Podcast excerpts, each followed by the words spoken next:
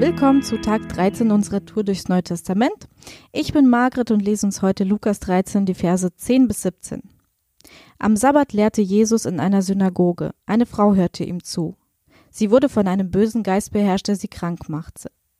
Seit 18 Jahren war sie verkrümmt und konnte sich nicht mehr aufrichten. Als Jesus sie sah, rief er sie zu sich. Du bist von deinem Leid erlöst. Er legte seine Hände auf sie, und sofort richtete sie sich auf und dankte Gott von ganzem Herzen. Aber der Vorsteher der Synagoge war empört darüber, dass Jesus die Frau am Sabbat geheilt hatte. Er sagte zu den Versammelten, die Woche hat sechs Arbeitstage, an denen könnt ihr kommen und euch heilen lassen, aber nicht ausgerechnet am Sabbat. Doch Jesus der Herr erwiderte, Ihr Heuchler, ihr bindet doch euren Ochsen und Esel auch am Sabbat vom Futtertrog los und führt ihn zur Tränke. Und mir verbietet ihr diese Frau am Sabbat aus der Gefangenschaft des Satans zu befreien. 18 Jahre lang war sie krank. Dabei gehört sie doch wie ihr zu Gottes auserwähltem Volk. Daraufhin waren seine Gegner beschämt. Aber alle anderen freuten sich über die wunderbaren Taten von Jesus. Ihr denkt vielleicht, und so habe ich auch im ersten Moment gedacht, wie fies.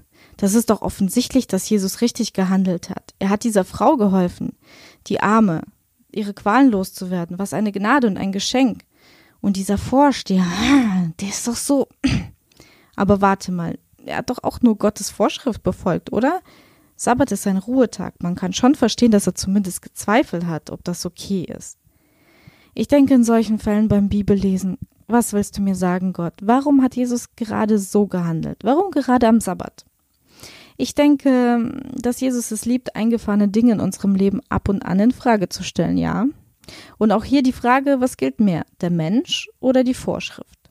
Ich persönlich musste einiges in der Hinsicht oh, ja leider hart lernen, denn das Gesetz ist für den Menschen da und nicht der Mensch für das Gesetz. Und glaub mir, es gab eine Zeit, wo ich irgendwie vom Gegenteil überzeugt war und leider andere Menschen und mich selbst damit verletzt habe.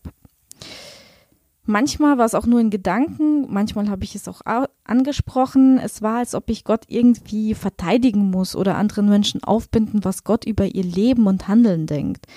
Und es kann echt verletzend sein, wenn die Liebe hinten angestellt wird und man, wie ich es so gerne formuliere, mit dem Hammer oder dieser Bibelkeule draufhaut ich wurde auch schon von anderen Gläubigen verletzt und mir wurden auch Dinge an den Kopf geworfen, die Gott ja gar nicht gefallen. Und wie kann man dies und das und das ist ja auch nicht richtig und Jesus hat doch das gesagt.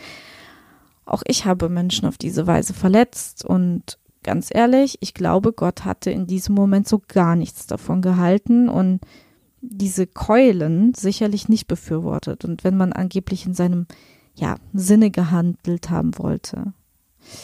Ähm, Gott hat Gnade. Gott hat Gnade und ich wiederhole, Gott hat Gnade. Wer bin ich zu urteilen? Ich rede jetzt nicht davon, alles hinzunehmen und zu belächeln. Nee, und es geht auch nicht darum, Gottes Wort abzulehnen. Im Gegenteil. Die Vorschriften sind für die Menschen da und nicht umgekehrt. Und das heißt konkret, es gibt Regeln, die mich warnen, mir eine Richtung vorgeben, mich beispielsweise auch zu schützen. Aber wenn wir diese Regeln brechen, heißt es ja nicht, dass Gott uns verurteilt, abweist und mit der Keule ins Gesicht haut und uns liegen lässt. Nein, er hat Gnade. Und wer sind wir, diese Gnade in den Dreck zu ziehen, mit Lieblosigkeit und um anderen etwas beweisen zu müssen? Fällt dir vielleicht auch etwas ein, wo du Liebe und Gnade hinten anstellst und heuchelst? Und gibt es bei dir vielleicht etwas, vor dem eigenen Hof zu kehren, bevor du mit dem Finger auf andere zeigst. Hey, lasst uns ein Beispiel an Jesus nehmen und uns von ihm ja unsere Heuchelei aufdecken lassen, auch wenn es im ersten Moment weh tut. Und lasst uns folgen und ja, Jesus nachfolgen und nicht zu so verkrampften, unbelehrbaren Vorstehern Gottes werden.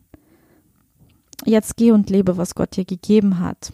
Er segnet dich.